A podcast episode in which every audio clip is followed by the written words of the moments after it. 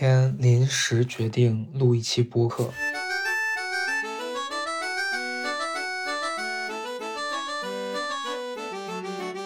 因为其实做播客几乎没有追过热点，所以这一次算是一个例外。我又看完了开端，所以想聊一聊这个戏给我的一些感受。我觉得放在今天发可能会比较合适，再晚一点的话，可能大家。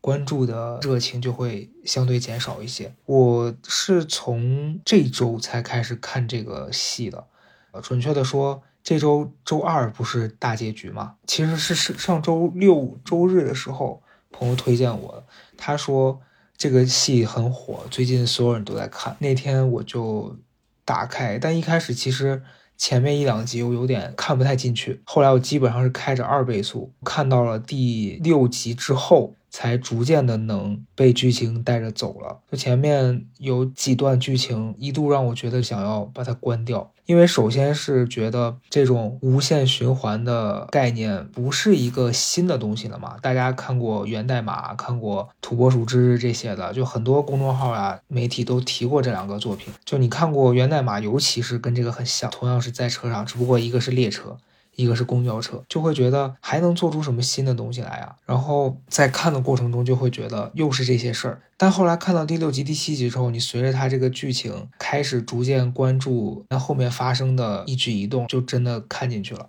周二晚上大结局，我是在朋友家跟他一起看的。看这个戏的同时，微博有一个热搜叫做“开端烂尾”，我当时还没看完，我就想说哈。已经烂尾了吗？那我还要继续看下去吗？就很困惑。但后来我看完了整个剧之后，我其实有点意外，我觉得挺好的呀。就我真的觉得这样也叫烂尾吗？大家是不是现在对影视作品的要求有点太高了？首先，我觉得烂尾在我的定义里面，它是有一个非常不符合大家期待的结尾，很荒谬的。就比如说。A 跟 B 在一起，然后结尾突然这 A 成了 B 的父亲，什么就是有这种奇怪的血缘关系，这种就是离谱的。我觉得你说它烂尾，我可以接受。但是开端这个剧，它最后全员 HE，我觉得蛮好的。等一下我可以展开聊一下原因哈。然后我看完之后回家打开微信，发现微信里面竟然有人在朋友圈开始组织投票。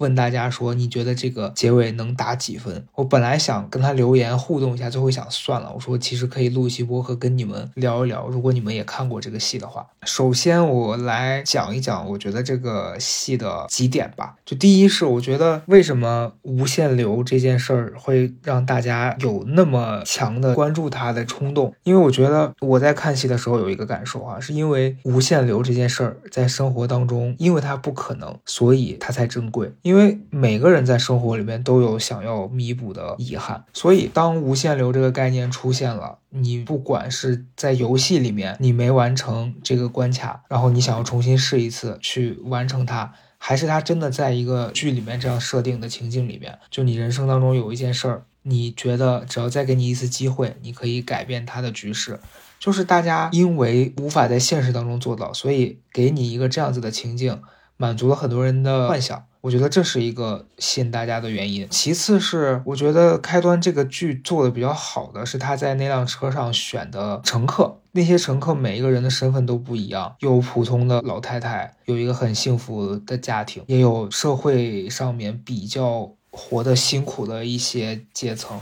还有就是单纯的是想要让儿子开心的在老家来的父亲。就我觉得这些形象其实他们设计的是蛮好的。我觉得他们做的跟一般国产剧来说，这些人虽然很熟悉，但他把他们身上更深的一点挖出来了。我觉得这点还比较好。然后比较有趣的是，车上不是有一个肌肉男？我在看大家评论的时候说，每个人都有一条相应的故事线，但是这个肌肉男没有。然后底下就有一条评论讲说，这个肌肉男会不会是那个？萌萌啊，虽然他是开玩笑啊，但我在想，是不是其实每个人都有自己的故事和他的经历，但是在一件大的事件当中，有些人他可能就是一个旁观者，或者是他就恰巧只是跟这件事情有一个接触面而已，但他并未深入到这件事里，所以他也不需要有那么多的介绍，他一定要在这当中有一个什么。接下来就是我会比较想要吐槽的一点啊，就是这个戏里面有几条线我非常的不懂，就是一个是那个动漫男那个什么猫之使者，什么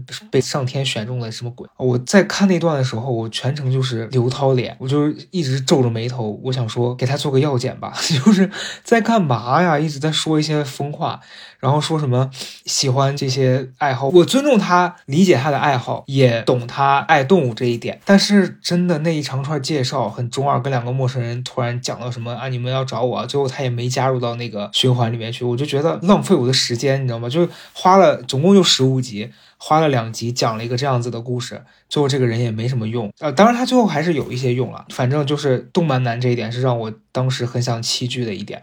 其次就是那个民工的那一点，虽然我刚才讲到了他这个角色，我理解他存在在这个里面的意义，但是他作为剧情推动的那一块，我也会觉得，哎呀，把节奏拖得很慢，然后让你很没耐心，你就觉得跑题了，因为你当下就很在乎的是这个剧情要往哪里延伸，到底是谁让这辆车爆炸了，我并不 care 这些车上的人的经历。如果每一个人都要展开讲，真的能拍三十集。所以当时就就这两点让我很无语。再一点就是刘涛老师的演技，我相信大家可能也吐槽的很多了，我就不多说了。但是确实是，我想说是那个假发套真的很丑，都不如给他留一个披肩发。就为什么会有这种刻板印象，觉得一个女领导就必须是精干的短发呢？女领导也可以扎马尾啊。这是个人审美的问题啊，没有别的意思。这是一些基本的，我觉得从这个剧本身出发想跟大家讨论的。但是我觉得这个戏吧，其实我个人的话，在一些打分网站上，如果要给这个剧打一个分，我其实给到的是四颗星。因为我觉得，首先它作为一个概念，它不是一个新的，让我觉得哇眼前一亮的一个很新的创意，就是它其实是一个在已经有人做了很多种类的基础上做了一个延续。其次是这部戏里。面有很多地方还是让我觉得它没有那么的让人觉得说这部戏是一个全新的概念，因为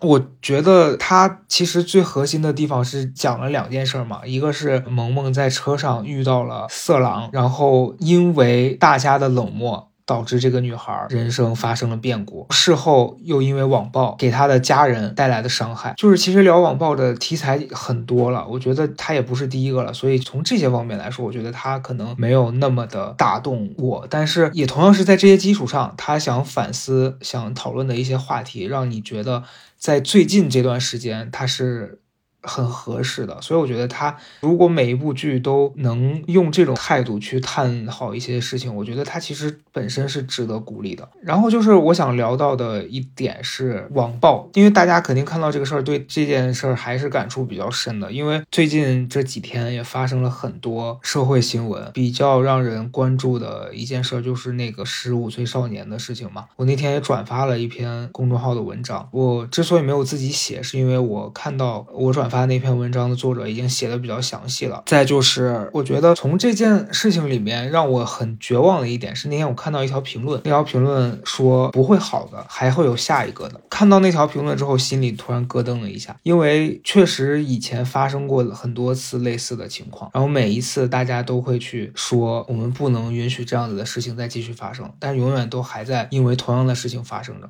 很讽刺的一点是，这部剧它本身是在告诉大家。网络暴力很可怕。然后前两天网上我看到了一件新闻啊，是很多网友又去说开端小说的作者之前网暴过别人。就这件事儿，我不针对这个具体的事情去做一个细的分析了。但是我其实当下的感受是，如果你因为他曾经网暴过别人，现在要去组织一个新的网暴去网暴他，那你们和那些人有什么区别呢？这是我当时看到这件事儿的第一个反应。再就是在这件事儿的同时，不是发生了那个。十五岁少年的事儿让我比较难过的一点是，大家也都看到，就当很多人去质疑他的时候，然后就会有更多的声音跟随着这些质疑的声音去在他的社交媒体底下留言骂他、攻击他。结果我今天跟朋友聊的时候，朋友就说，为什么这件事儿发生就他。选择了结束自己生命之后，那些骂人的声音全都不见了？就是你会觉得，天哪，这个邪恶的东西，它是会伤害完其他人之后就立刻改变自己的模样，就特别像小时候可能你看过的那些奇幻故事里面那些伤害了别人的邪恶的角色，事后立刻变了一张你认不出来的脸。所以我前几天在我自己状态不太好的时候，我当时在想，是不是我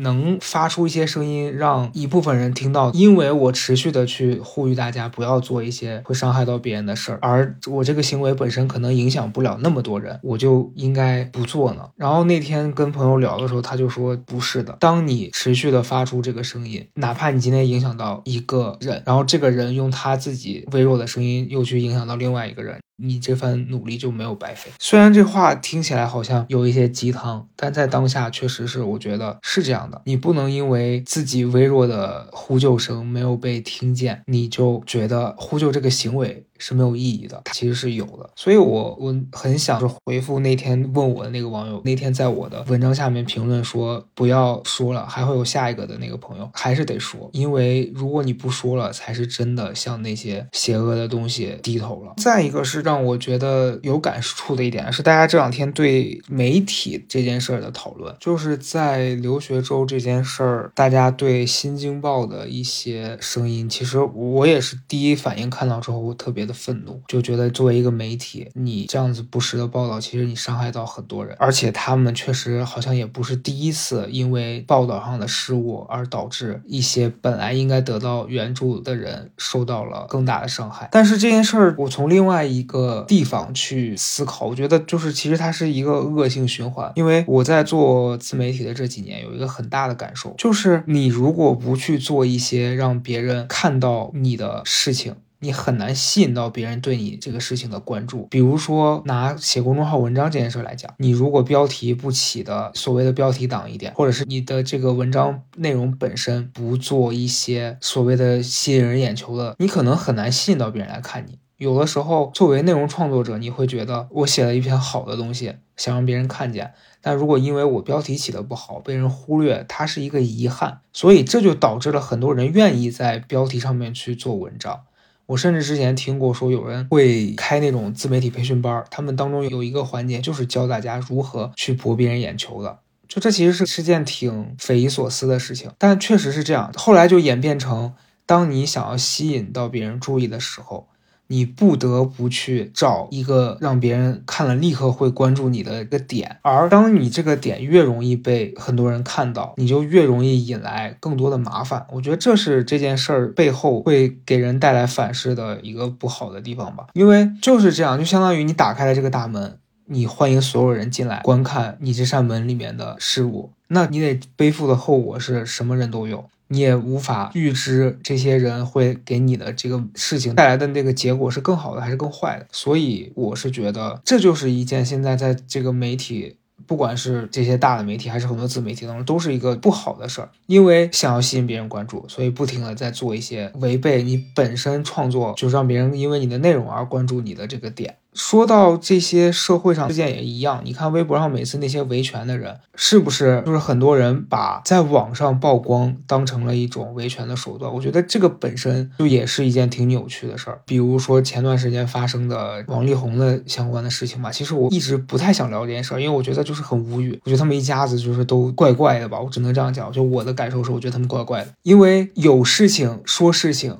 为什么要通过网络舆论？去审判一些可以通过法律途径解决的事情呢？就这些事儿，是我开始觉得，你知道吗？所有的事情变成了要用微博来去评判这个事儿的对错的时候，这本身就是一件很让人迷惑的事情。包括这个事儿当中后续啊，就是我吐一个小槽，就是后来我看到白兔姐妹现在还在网上发一些有的没的时候，我就会觉得，哎呀，省省吧！大家最开始的态度，可能看到这些花边新闻，你都会觉得啊，吃瓜蛮快乐的。但到最后就会有一种求求你们放过大家吧，就不要再搞这些有的没的的事情了。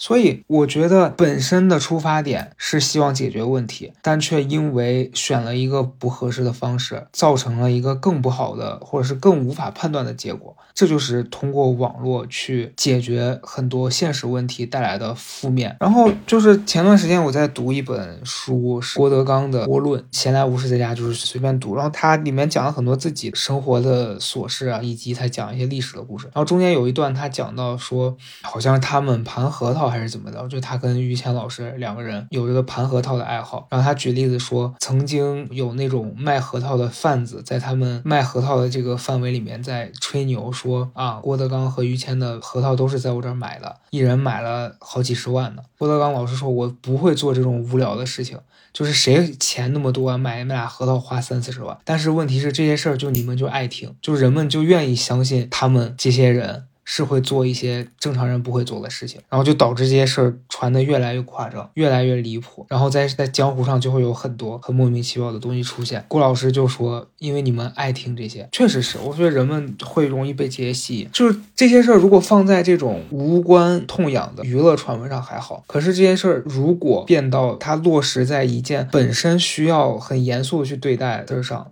他带来那个伤害是大家无法预估的，所以我就在想，在留学周这件事儿上，很多人去质疑他，就我们去想想这些人质疑他的原因是什么？一方面是那些人觉得这个孩子有可能骗了他们，所以他们要向这个孩子。讨回自己的同情，以及自己的当下释放出的一些正义感。可是因为他们的当下的那个情绪带来的这种，我就必须要要点什么回来的这个行为，导致了一个孩子选择结束自己生命。所以我觉得这个事儿发生之后，最大的感受就是很无力。然后你也没有办法再去通过任何方法阻止这件事的发生。因为我记得这件事儿上热搜的时候，看到微博的时候已经知道他不在的消息了。微博底下有一条评论是说：“赶紧联系警警方。”我当时就在。在想，应该是这条微博发出来不久，可能就有网友在下面留言，想要想办法联系到能帮助到他的人，可是为时已晚。所以我就在想，就为什么开端这个剧里面提供了这个无限循环的概念，让大家那么的嗨，就是因为在现实当中不可能有第二个机会让你去弥补你这个遗憾。人如果发生意外了，那他就是发生意外了。他不会再有这种复活的机会。就开端里面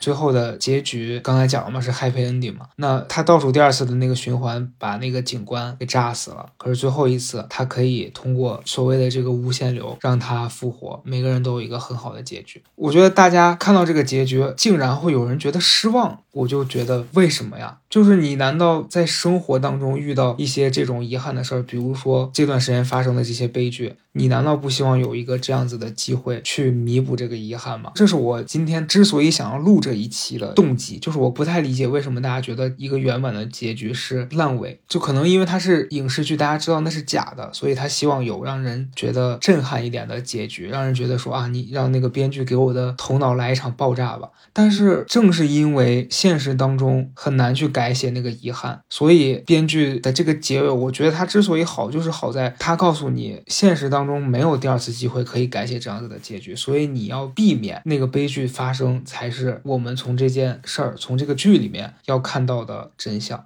所以我说实话，我觉得呃，前面讲给这部剧四星，可能单纯是从我对这个剧的喜欢程度和从故事角度。但是如果从这个层面上来讲，我觉得这个剧我是愿意给他一个五星的。我在跟朋友最近聊天的时候，会会聊到一个事儿，就他会讲说，你知道，就小时候你去听很多童话故，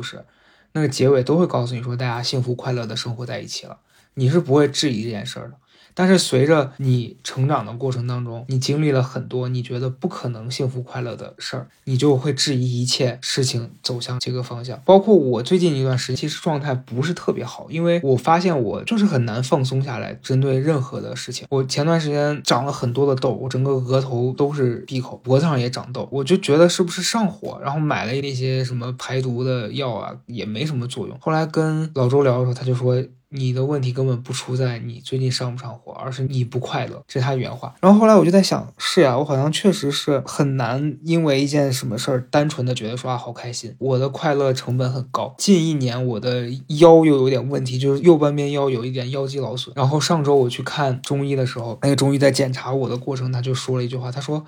你很奇怪，他说我们正常人的腹肌都是使劲的时候才会是一个比较坚硬的状态，但放松下来，肚子上是有一滩肉，摁起来软软的。你摸你自己的这个腹部，就是它，你使劲和不使劲的时候，它都是一样僵硬的，就证明你一直在一个紧张的状态。今天的时候，我在想，我说我为什么会这样呢？就是因为我觉得我总是在担心有会不会有一些不好的事情发生在身上，我觉得我要提前做好准备去应对这些事儿，会让我有安全感。所以其实我就是缺乏。那个能让我放下来的动力，因为我就好像不太相信周围的任何的事情，我觉得好像很多事儿都需要我自己去操心，就是一个这样的状态。但是如果真的一切能像开端这个剧里面讲的那样，就你有任何困难，你都可以有再来一次的机会，然后直到你把这件事儿改写成一个你认为完美的结局。这当然是这个戏本身不是这样讲的啊，这是我自己的一个想法。就如果真的是这样的话，那可能我就不会是现在这样的生活状态。所以当我看到大家在现实当中遇到